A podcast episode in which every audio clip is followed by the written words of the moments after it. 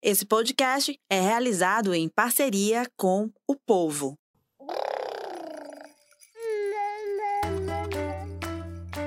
Você ouve agora o MamiCast, o seu podcast de maternidade com informação e leveza.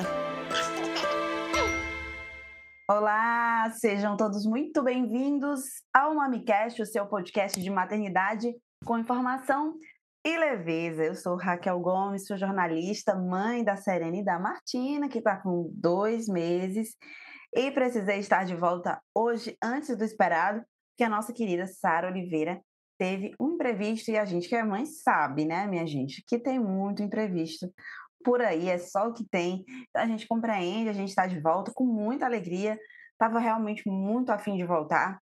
E hoje o tema é é essencial, é especial, um tema importantíssimo. A gente não podia deixar de tratar sobre esse tema de hoje. Primeiro, vou lembrar você que acompanha o MamiCast que a gente tem mais de 40 episódios disponíveis nas nossas plataformas de áudio.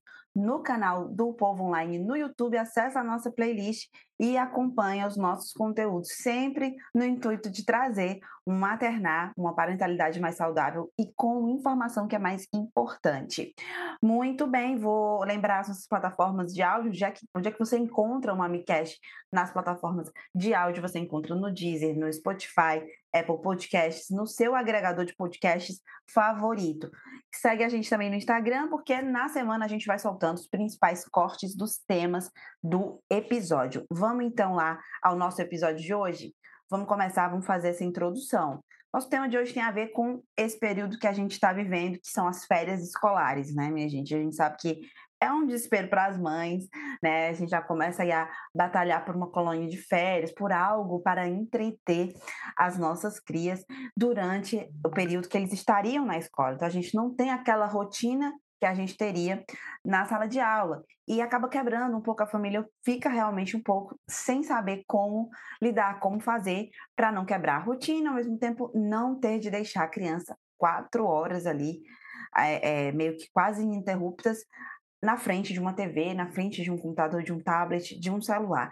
E hoje o nosso tema tem tudo a ver com isso. É justamente para falar dos efeitos que as telas têm causado nas nossas crianças. Há muitos estudos sendo desenvolvidos sobre esse tema aqui no Ceará, no Brasil e no mundo. E o que é que a gente vem aprendendo, o que é que os estudos vêm mostrando, é o que é que a gente pode saber já sobre consequências, sobre como minimizar tudo isso, né? O que a gente vai falar no programa de hoje. Então, fica atento. Se você tem uma dúvida, manda para a gente, já que a gente responde com o nosso especialista que eu vou apresentar daqui a pouquinho. Antes, eu vou falar dessa pesquisa que a nossa produção trouxe, uma pesquisa feita pela Jama Pediatrics, falando que mais tempo de tela aos dois anos está associado a uma comunicação mais fraca e a uma menor habilidade de vida diária aos quatro anos, né? Mas também há pesquisas que mostram que o brincar livre, que é o que a gente é, é o nome que a gente chama,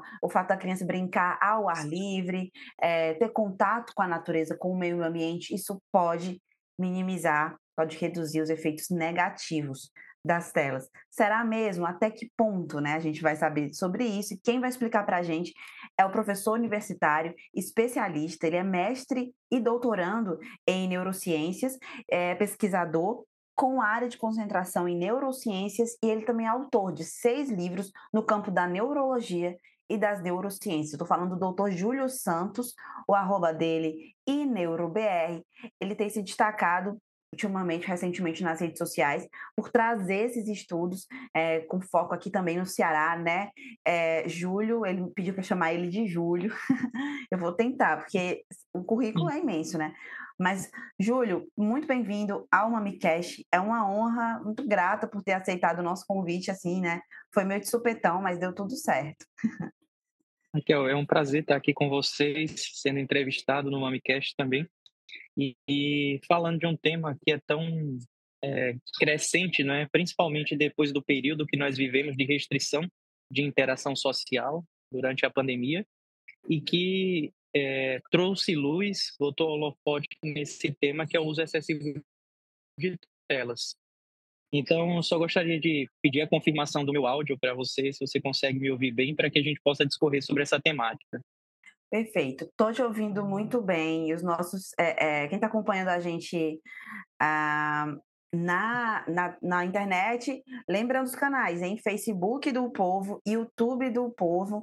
Mais cedo eu fiz essa chamada no Instagram, né, Júlio? E eu pude perceber uhum. muitas mães que me seguem, que seguem o MamiCast, é, ficaram super animadas com esse tema. Eu, eu sinto e perdão, acredito que o senhor também, perdão, você, que você também sinta essa necessidade de informação, sede por saber e acabar, por não ter muita informação, acabar cedendo a elas, as telas. Uhum.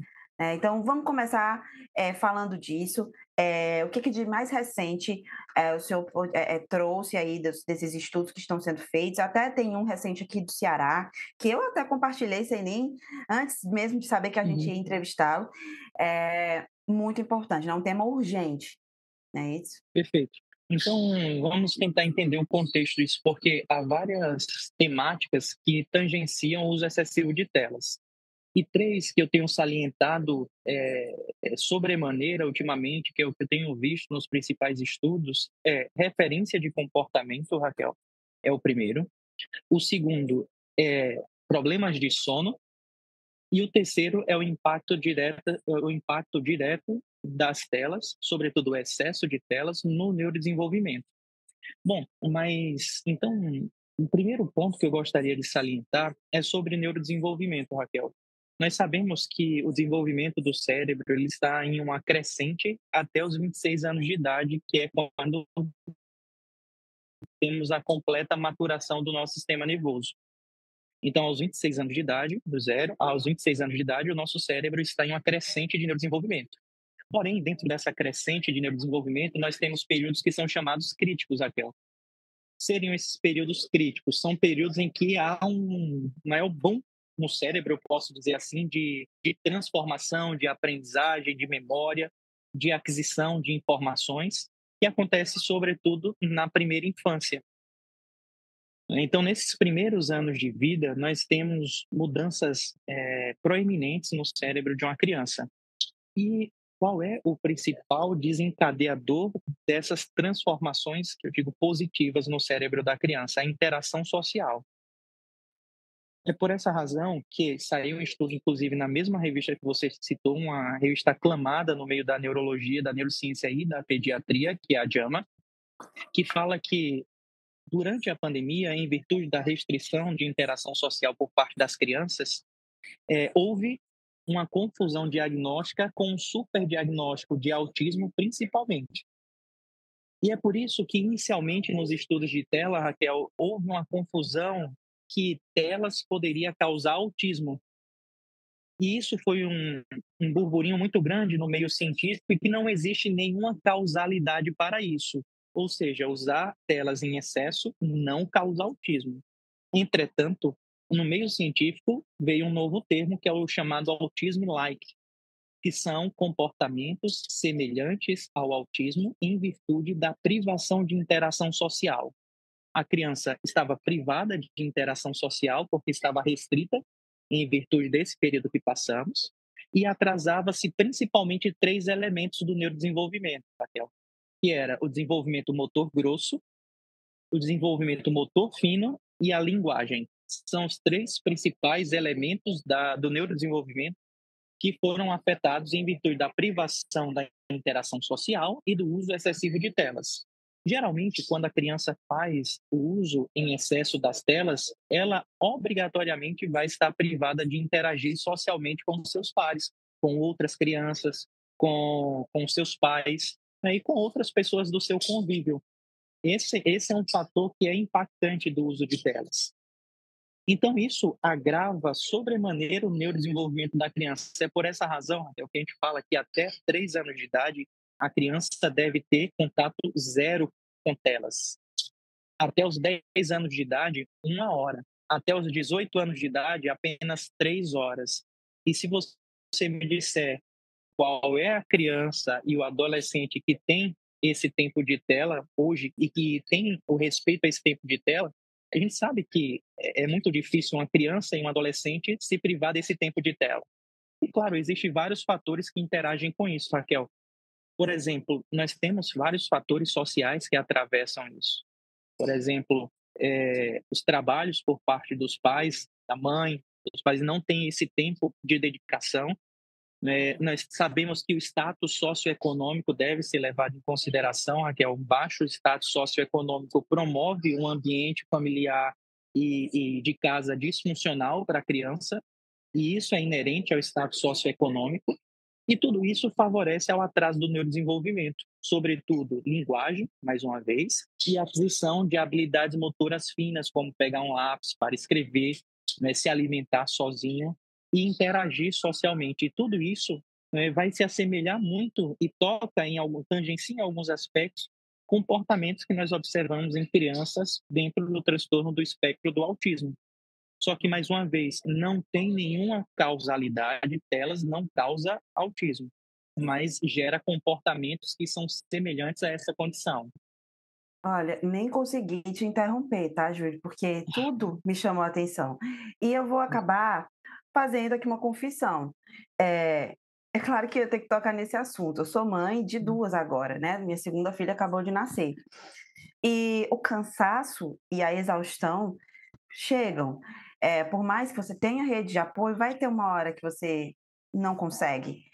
E uhum. aí, o celular, a, o tablet, enfim, a televisão são nossos aliados nesse momento. Hoje eu precisava dormir um pouco e durante aqueles minutos a mais, acho que uns 20 minutos, eu dei o meu celular para minha filha. E uhum. depois eu fiquei com muito peso na consciência por ter feito isso. Mas ao mesmo tempo eu tinha conseguido dormir 20 minutos. Então eu fiquei pensando, Vale a pena 20 minutos de sono por 20 minutos de tela, aí depois, mais tarde, eu tento compensar esse tempo de tela, ficando um tempo com ela, lendo uma historinha, lendo um livro, é, tendo aquela interação, ou então desço com ela e vou na pracinha com ela. Existe como a gente tentar reduzir, minimizar, de alguma forma, esses efeitos negativos? Sim, é, antes de tudo, essa rede de apoio é extremamente importante para que a gente consiga extinguir o tempo de tela em excesso. Porque, assim, quando as, as telas também, e evidências científicas nos mostram isso, que as telas também podem ajudar. Quando os programas são recreativos e de ensino, do ponto de vista de ensino, de aprender algo, e quando é coassistido, só nessas duas condições. Só que eu tenho plena convicção e eu não estou aqui para fazer o papel de advogado do diabo e dizer que, olha, não, tela nunca. E se eu pudesse, eu iria extinguir, mas eu sei que existem vários aspectos que atravessam essa ideia de você oferecer tela para a criança, como, por exemplo, o teu sono. Que sem o teu sono de qualidade, em quantidade, você não pode se doar da melhor maneira, por exemplo, para suas filhas. Eu entendo perfeitamente esse lado também mas existe algum, algumas estratégias que a pesquisa coloca, só que quando eu falo de pesquisa, Raquel, é muito importante, eu tenho essa noção muito clara na cabeça, dizer assim, olha, a pesquisa é realizada geralmente em um ambiente que é muito bem limitado, que você consegue regular cada variável ali, e quando você é, atravessa a porta do laboratório e vai para a sociedade, são outros 500, eu posso colocar assim, a pesquisa orienta só que tem inúmeras variáveis quando você está no dia a dia que te impedem de aplicar ipsiletra aquilo. Entretanto, o que é que eles propõem? Fala-se que é, a brincadeira ao ar livre é a principal estratégia para reduzir e minimizar o impacto das telas.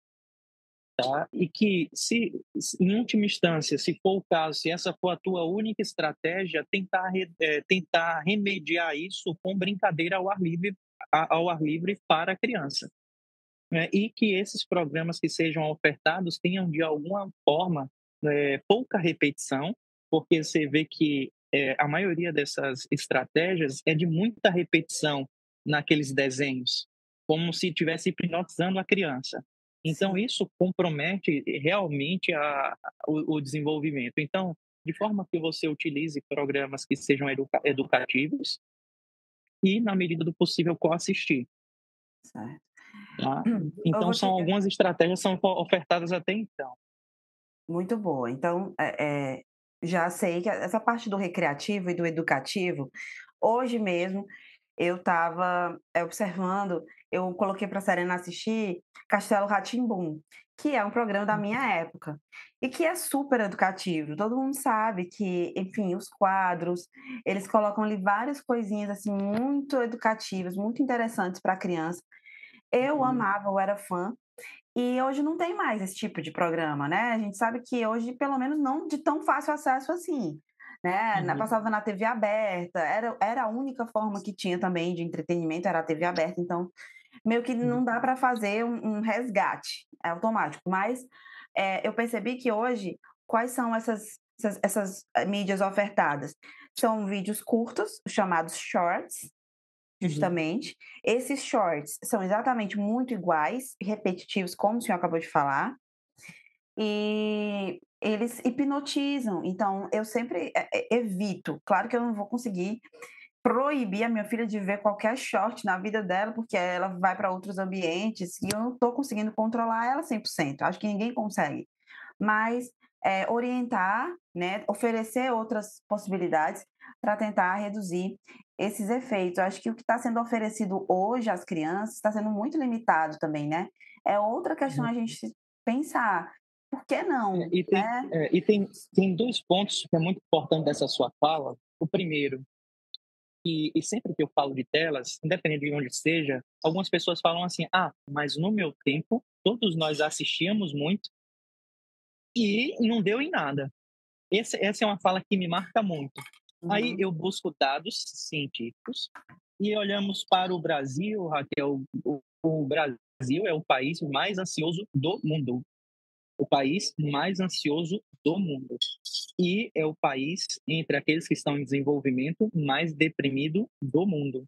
E de todos os países de desenvolvimento e ainda é, em processo de desenvolvimento, nós somos o quarto mais depressivo do mundo. Então, claro, existem outras variáveis e por que não pensar que esse uso excessivo de telas em algum momento da nossa vida impactou? Como nós observamos, fala-se muito aí, agora eu vou para um outro lado da moeda, que as pessoas crucificam muito os adolescentes atual, dizendo, atuais, dizendo assim: ah, não, qualquer coisa frustra, qualquer coisa machuca, qualquer coisa leva à dificuldade de dar continuidade a um projeto. Isso é uma marca do adolescente pós-moderno, Raquel. Você pode perceber que é muito difícil hoje, um adulto hoje mesmo, alguns adultos, é, alguns adolescentes conseguirem é, ser, é, ser mais consistente naquilo que tem como objetivo de vida. E das da, dos resultados dos desfechos das pesquisas com uso de tela é o baixo limiar frustração, por conta do comprometimento de umas funções que estão realizadas pelo nosso córtex pré-frontal, são chamadas funções executivas que são importantíssimas, Raquel, para que possamos dar continuidade àquilo que nós temos como objetivo e sonho nas nossas vidas. Então, um dos impactos diretos da tela sobre uh, o cérebro da criança é, além de outros, claro, é gerando esse baixo limiar, frustração. Qualquer coisa frustra e qualquer coisa faz a criança e o adolescente desistir de projetos que em algum momento tinham planejado para si é uma característica marcante. Então, esse, e são três os impactos que eu gostaria de comentar aqui. O primeiro é esse impacto direto, e dois são impactos indiretos, e que são muito importantes. Qual é o maior deles? Aqui é o, é o sono. Então, o uso excessivo de telas, sobretudo três horas antes de dormir, e, essas, e esse momento, a tela deve ser reduzida. Reduzida não, deve estar ausente por qual razão? Porque vai impactar na qualidade do sono da criança. Nós sabemos aqui que um sono, o sono é importante para a regulação emocional, para a recuperação, desempenho físico, para a memória, para a aprendizagem. Isso é comprovado cientificamente. Então nós sabemos que o uso excessivo de tela compromete sobretudo a qualidade do sono. Uma criança, Raquel, precisa dormir 10 horas por noite, até 12. E fala-se muito no senso comum que o adolescente e a criança são preguiçosos, porque dormem muito. Só que, na verdade, esse é o tempo natural de sono de uma criança e do adolescente. O adulto precisa dormir de 7 a 8. A criança precisa dormir de 10 a 12. É um cérebro que está gastando muita energia, que precisa de maior tempo de recuperação. Então, se eu não tiver um sono de qualidade, Raquel, por mais que eu tenha quantidade de sono, por mais que a criança esteja dormindo 10 horas, não quer dizer que o sono dela está sendo reparador. E privação de sono um sono de baixa qualidade é fator de risco para ansiedade, depressão, ideação suicida, suicídio e outros comprometimentos da saúde mental. E veja que é, há uma romantização do dormir pouco. Você concorda comigo? Inclusive na profissão, nós temos essa romantização de dizer assim: olha, vou dormir pouco para me dedicar mais. Né? Uhum. estudem enquanto eles dormem. Uhum. Não tem essa que o pessoal fala. Então, estuda enquanto ele dorme para justamente você desenvolver uma, um transtorno de ansiedade generalizada, depressão e ideações suicidas. Então, imagina isso no, no cérebro de uma criança é um outro fator. E o terceiro, Raquel, que eu gostaria de concluir essa fala, é a referência. O que, é que a, a, a Sociedade Americana e a Brasileira de Pediatria indica? Que a criança que está fazendo uso de tela deve fazer em um ambiente comum, comum da casa. Não deve fazer em um ambiente escondida, no quarto, em um cômodo em que ela esteja sozinha. Não sei se você sabe dessa informação, mas o acesso a conteúdo pornográfico por criança se dá aos 5 anos de idade. Né? E essa é uma informação, veja, uma criança tendo acesso a informações pornográficas aos 5 anos de idade. E isso vai gerar o quê? Referências para o comportamento, na forma de memória, Raquel. Uhum. Então, o que é que gera o comportamento em qualquer cérebro? Não só no cérebro adulto, mas no cérebro infantil também. Memórias geram comportamento. E quais são os principais elementos sensoriais que formam as nossas memórias? Visão e audição. Então, a partir do momento daquilo que está sendo fornecido no TikTok, no Instagram, no YouTube, isso está gerando referência e existe uma área no cérebro responsável por transformar as referências que eu estou captando no meu próprio comportamento. É só você observar, eu vejo como você fala, existe uma característica sua marcante que é do jargão da sua profissão, que você aprendeu durante seu tempo de, de faculdade, de especialização. Então, imagina que foi esse seu tempo de vivência. Então, imagina uma criança recebendo todas essas vivências do TikTok, do Instagram, que vai fomentar o comportamento dela. Então, o tipo de desenho que a criança está vendo, o conteúdo que ela está vendo nas redes sociais, tudo isso vai alimentar o comportamento dela e vai fazer com que ela haja da mesma forma.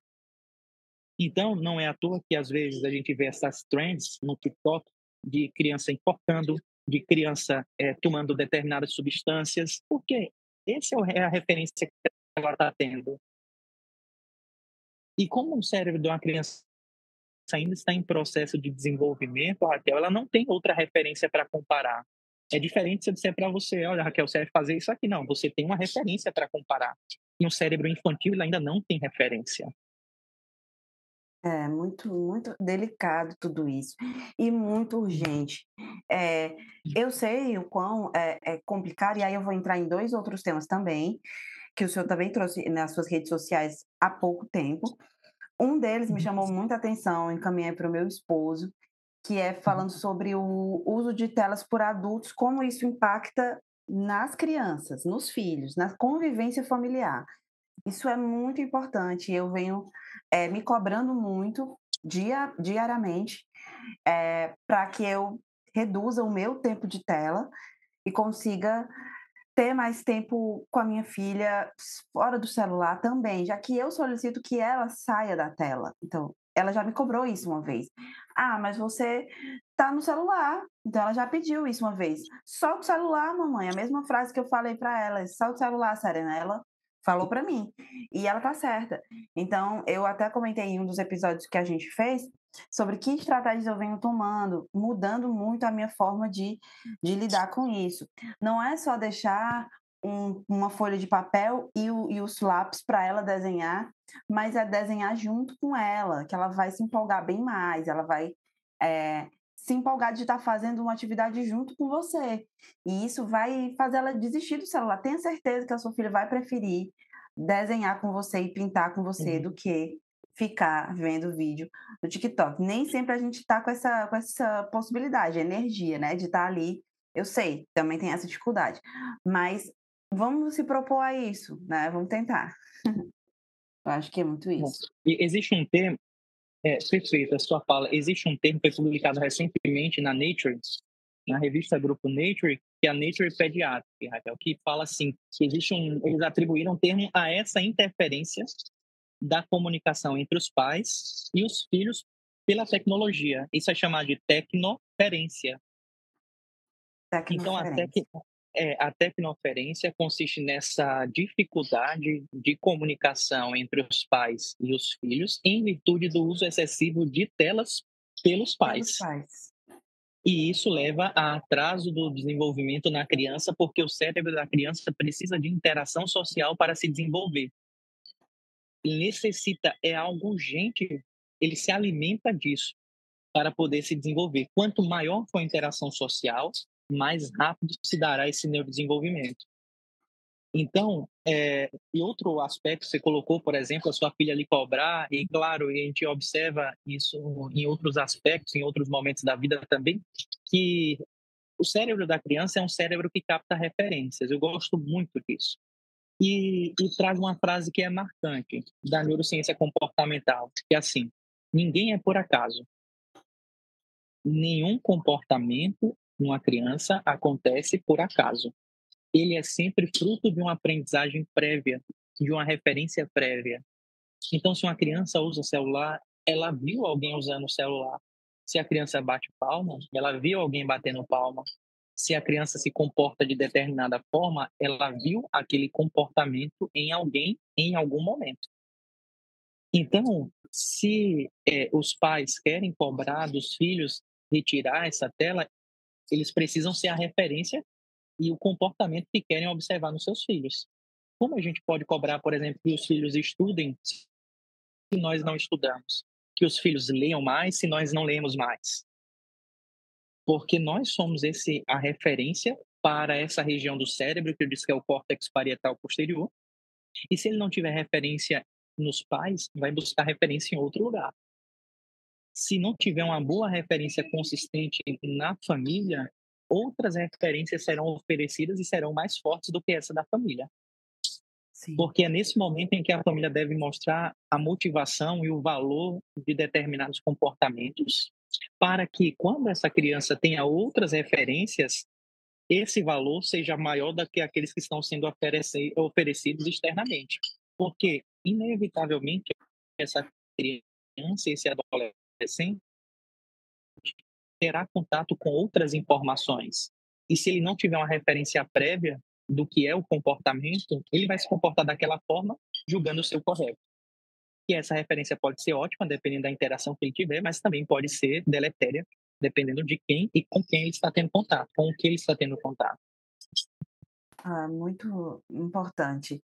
E eu acho que, que hoje a gente tem um movimento também que eu acho muito bacana, dos pais estão muito preocupados. Veja bem, isso acontece paralelamente, ao mesmo tempo que a gente está tendo o maior acesso das crianças e adolescentes às telas, das redes sociais, muito perigoso o uso de redes sociais por crianças e adolescentes. Redes sociais, não estou falando de telas, estou falando de ter um Instagram, né? né, é, é, Júlio, e ter um TikTok, existe uma idade que pode ser permitida, é, eu acho que é uma dúvida de muitos pais. Eu penso ali naquela faixa etária dos 13 anos, mas eu já subi para 16 e acho que vou subir para os 18. É, criança, criança e adolescente não devem ter acesso a redes sociais. Essa é assim, eu sou bem taxativo em relação a isso e eu não estou falando da minha opinião. E aqui a minha minha função é ser esse esse canal, né, enquanto pesquisador, para trazer informação. Eu ainda não tenho esse e por isso eu não trago experiência de vida, não sou pai, tá? Então a minha função aqui e por isso eu tenho muita cautela porque ainda não vivencio essa experiência também? Uhum. Então, a minha função é justamente dizer, olha, aqui nós temos isso, isso e isso, essas são as indicações são essas, e vamos tentar adequar isso para quem vive essa experiência. Tá? E que é, isso aí é a base né, do que a gente aprende na área da saúde, que é a alteridade, que é você tentar é, se aproximar ao máximo da vivência do outro, por mais que você não consiga entender essa vivência porque não tem a experiência ainda. Então, isso é a, na primeira aula da faculdade, eu aprendi esse termo né, na graduação, que é alteridade, que é diferente de empatia. Então, alteridade é você tentar aproximar ao máximo. Então, é isso que eu estou fazendo aqui. Bom, então, quando nós falamos de rede social, uma criança, um adolescente não deve ter nenhum tipo de acesso à rede social. Porque justamente as referências que são obtidas ali e não existe nenhum tipo de regulação de acesso à informação. É, e qual é a recomendação da Sociedade Brasileira de Pediatria? Que o adolescente e a criança, em acesso a uma tela, independente de qual seja o conteúdo, seja sempre em ambiente comum da casa. Justamente por conta que os conteúdos ofertados nas redes sociais são aleatórios. Pode vir qualquer tipo de conteúdo naquele rolar e isso gera uma enxurrada de dopamina, de prazer no cérebro da criança e do adolescente, justamente por conta desse simples movimento do dedo, Raquel, que vai gerando novas informações e novas e novas fotos e novos vídeos cada vez você faz uma arrastada para cima. E isso também está relacionado a essa questão do prazer a curto prazo, que é uma característica marcante pós-moderna em virtude das telas, que é você ter dificuldade de encontrar prazer naquilo que é de longo prazo. As coisas são urgentes para as pessoas, as pessoas não conseguem mais esperar para ganhar algo, para aproveitar algo, que é, que é tudo para agora. Então, esse é um mecanismo do nosso cérebro também. Então, além disso, claro que gera adicção, que gera o vício, tá? isso gera o vício. O tipo de conteúdo ali no cérebro que ainda está em processo de desenvolvimento vai alimentar o comportamento daquela criança. É só você observar uma, uma série recente na que é próximo à família Adams, isso gera um movimento enorme nas crianças e adolescentes para fazer festa, para se comportar como, para se vestir como, porque tem uma referência. Né? Uhum. Então, qual é? E aí, hoje, eu acabei de postar na, nas minhas redes sociais: o cérebro adolescente ele não toma decisão de risco simplesmente por ser imaturo, Raquel. Ele toma decisão de risco por ter referências ruins não quer dizer que o cérebro imaturo obrigatoriamente tome decisões ruins por ser imaturo. Ele toma decisões ruins por ter referências ruins. Então, a partir do conteúdo que a criança e o adolescente consome, isso vai alimentar a sua memória que vai gerar comportamento. É, é muito impactante, né? Isso que o senhor traz. Até eu fico pensando aqui em quantas coisas a minha filha não já fez ou faz com base numa referência que ela observou nessas mídias, né? Nessas esses vídeos e acaba se, se identificando e reproduzindo. E aí você observa todo o movimento mesmo atual, da mesma faixa etária, que também é, é, surfa na mesma onda, né? Então, é, personagens como esse que você trouxe, é, músicas, é, danças, né? Então, tudo isso está muito interligado. E o risco realmente dessa rede social é muito maior do que esse que a gente está conversando aqui. A gente está também vivendo um momento muito delicado, desde o começo do ano, né, de, de adolescentes que da violência nas escolas, né? adolescentes que acabam ali é, tomando uma atitude mais drástica, digamos assim, crime, né, é, assassinato, enfim, mortes, e e esse comportamento depressivo, esses índices que o senhor trouxe em determinado momento da fala, de que o Brasil é o mais ansioso, é o mais depressivo. Então, tem a ver também com comunicação entre pais e filhos, porque se eu não sei o que, que meu filho está passando, eu não sei se ele tem depressão, não sei se ele sofreu bullying, eu não sei se uhum. ele é. Não sei nada disso, porque eu não converso com ele. Ele é uhum. muito distante de mim. Muitos pais reclamam, né?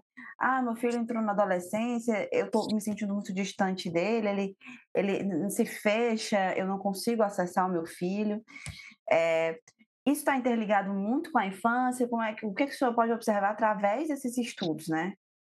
Bom, então, a primeira coisa que nós sabemos, esse é um processo, a transição entre a criança e o adolescente é um processo de muitas transformações no cérebro. É a primeira coisa, mas é justamente isso. Por exemplo, essa essa série que, você, que a gente comentou, você vê que o comportamento da atriz principal é um comportamento mais depressivo, é um comportamento mais introspectivo, e isso tem ganhado muita fama, esse tipo de comportamento. Então, é a referência que você está obtendo. É, qual é a referência que eu estou dando para esse cérebro, para ele se comportar dessa forma? Então, o videogame, por exemplo, é esfaquear, é atirar, é bater. Essa é a referência que eu estou dando. Então, não existe um parâmetro, e é muito interessante, para a moralidade ainda. A parte da, da moral e da ética no cérebro da criança e do adolescente ainda está em processo de maturação. Né? Então, é por essa razão que, como não existe um, um parâmetro do que é o correto de se comportar, eu estou tendo aquela referência, aquela referência é o correto para mim. Né? Como a criança entra, um, um adolescente entra, por exemplo, no colégio, atira, esfaqueia, onde foi que ele aprendeu isso? Ele tirou isso do zero, simplesmente do nada surgiu aquilo na cabeça dele. Não é nenhum comportamento acontece por acaso todo comportamento, eu sempre saliento isso, é fruto de um aprendizado prévio, é fruto de um contato prévio.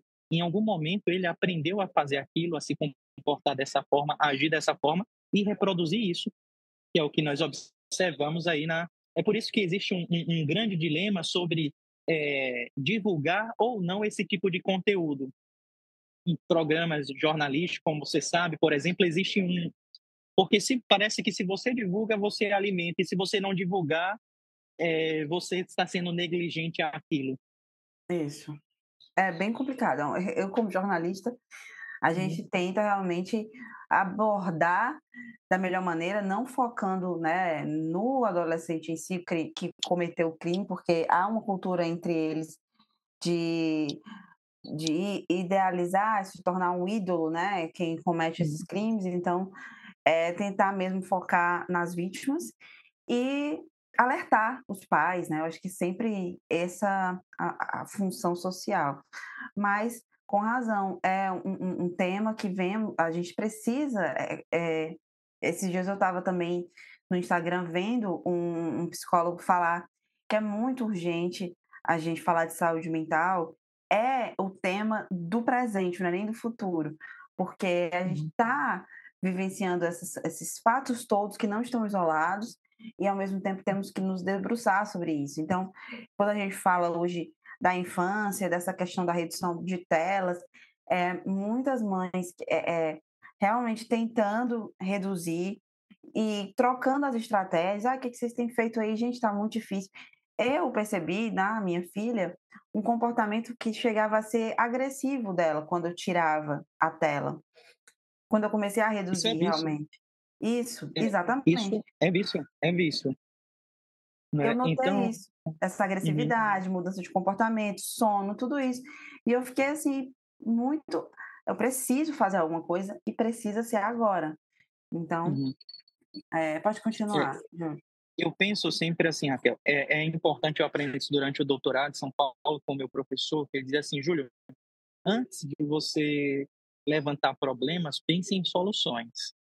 Então, né, fazendo esse, esse meio campo aqui também, eu queria muito pensar em propor soluções. Eu vejo que você foi impactada por esse tema, uhum. você começou com humor e tá, a gente está concluindo com outro humor. Sim, e sim. Eu, eu gostaria de pensar em soluções para isso.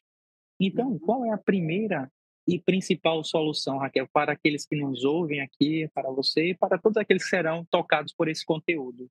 Se você pode mudar agora uma única coisa, que seja o sono. Se pode mudar uma única coisa agora, que essa mudança para a criança, para o adolescente, seja o sono. E quais são os três aspectos do sono que eu proponho como solução uhum. para reduzir esse impacto?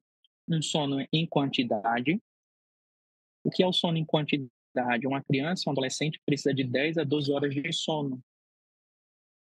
Essa é a quantidade de sono. Por outro lado, ele precisa ter sono de qualidade. O que seria o sono de qualidade? Passar pelas fases do sono, chamada não REM e REM, no tempo que se precisa. Então, isso é qualidade do sono. A criança precisa dormir no seu quarto. Tá? A criança não pode comer pelo menos duas horas antes de dormir, isso vai impactar na qualidade do sono. Não pode tomar muito líquido duas horas antes de dormir. E não pode ter acesso às telas também nesse intervalo de tempo antes de dormir. Isso vai melhorar a qualidade do sono. O terceiro e último aspecto é a rotina. a criança deve dormir no horário e acordar no mesmo horário. Isso independente se é sábado, domingo, feriado, final de semana, finados, Natal. Então, é a rotina de sono. Saber que o quarto daquela criança, ela serve somente para dormir. Esse quarto é somente para dormir. Claro, eu sei que tem mais várias questões sociais que atravessam isso também. Tem crianças que precisam dormir com outras crianças que precisam obrigatoriamente dormir com os pais. Eu estou falando do que nós temos de recomendação para a gente poder pensar depois em adequar demandas sociais. Mas quantidade de sono, qualidade de sono e rotina. Se você conseguir regular isso, você já andou 70%. Veja, isso é muita coisa, isso é muita coisa e depois pensar em, em estratégias de atividade física para a criança. Um brincar no parque, brincar na rua, criança tem que sujar, tem que cair, tem que bater mesmo, tem que bater no sentido de, é, é, de, de, bater a cabeça, de bater o braço, de cair, de se arranhar, de levantar. A criança foi feita para isso. Então, criança tem que sujar na lama, tem que brincar, tem que rolar ali. Então, são estratégias, duas estratégias importantes. É, o, o sono, antes, depois atividade física e depois pensar em estratégias de alimentação. Tá? Reduzir esse consumo de ultraprocessados, alimentos gordurosos também. Tá? Então, tudo isso vai, vai se retroalimentando e vai amenizando o impacto das telas. Né? Então, você vai observar uma melhoria da saúde mental, mas não adianta a gente cobrar. E a minha última fala, não adianta a gente cobrar isso da criança, Raquel, e a gente não ser esse exemplo. Não, não adianta eu dizer para a criança que ela tem que dormir 9 horas e a casa está completamente acordada às 11 horas da noite. Como que eu vou cobrar isso da criança que ela durma às 9, às 10, para ter o tempo de sono dela, e eu estou indo dormir à meia-noite, uma hora da manhã? E uma última estratégia, Raquel, é, se possível, colocar a criança para estudar à tarde. Criança não foi feita para estudar de manhã. Hum. Criança não foi feita para estudar pela manhã. Criança foi feita para estudar pela tarde. Criança precisa de mais tempo de sono. Se você coloca a criança, por exemplo, a criança dorme às 11 horas, 7 horas ela precisa estar no colégio, como é que ela vai aprender?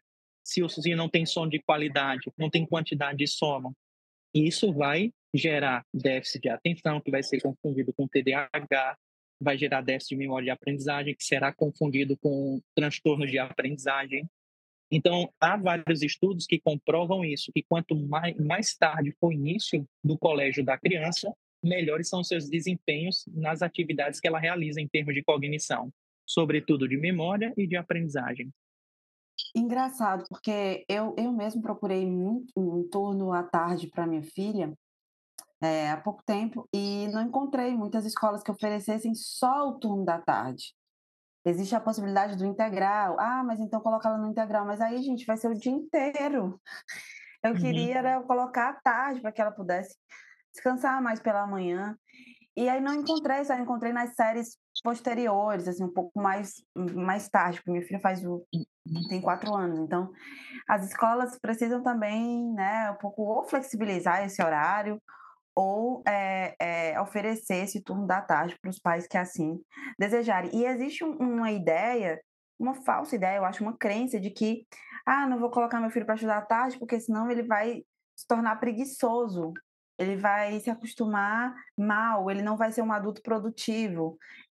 Isso faz sentido ou não? Nenhum. Não. É porque, na verdade, já existe essa ideia de que adolescente é preguiçoso por dormir mais. Não é? Então, é, essa é uma ideia propagada, assim, difundida, e, na verdade, o adolescente, como já mencionei, ele precisa dormir mais, ele acorda realmente mais tarde, é natural.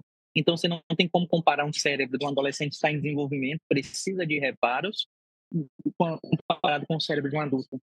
Então, existe um grande problema ainda e que não sei se eu tenho energia para pensar em propor soluções, que é justamente eu acho que as escolas estão longe da neurociência, da neurologia.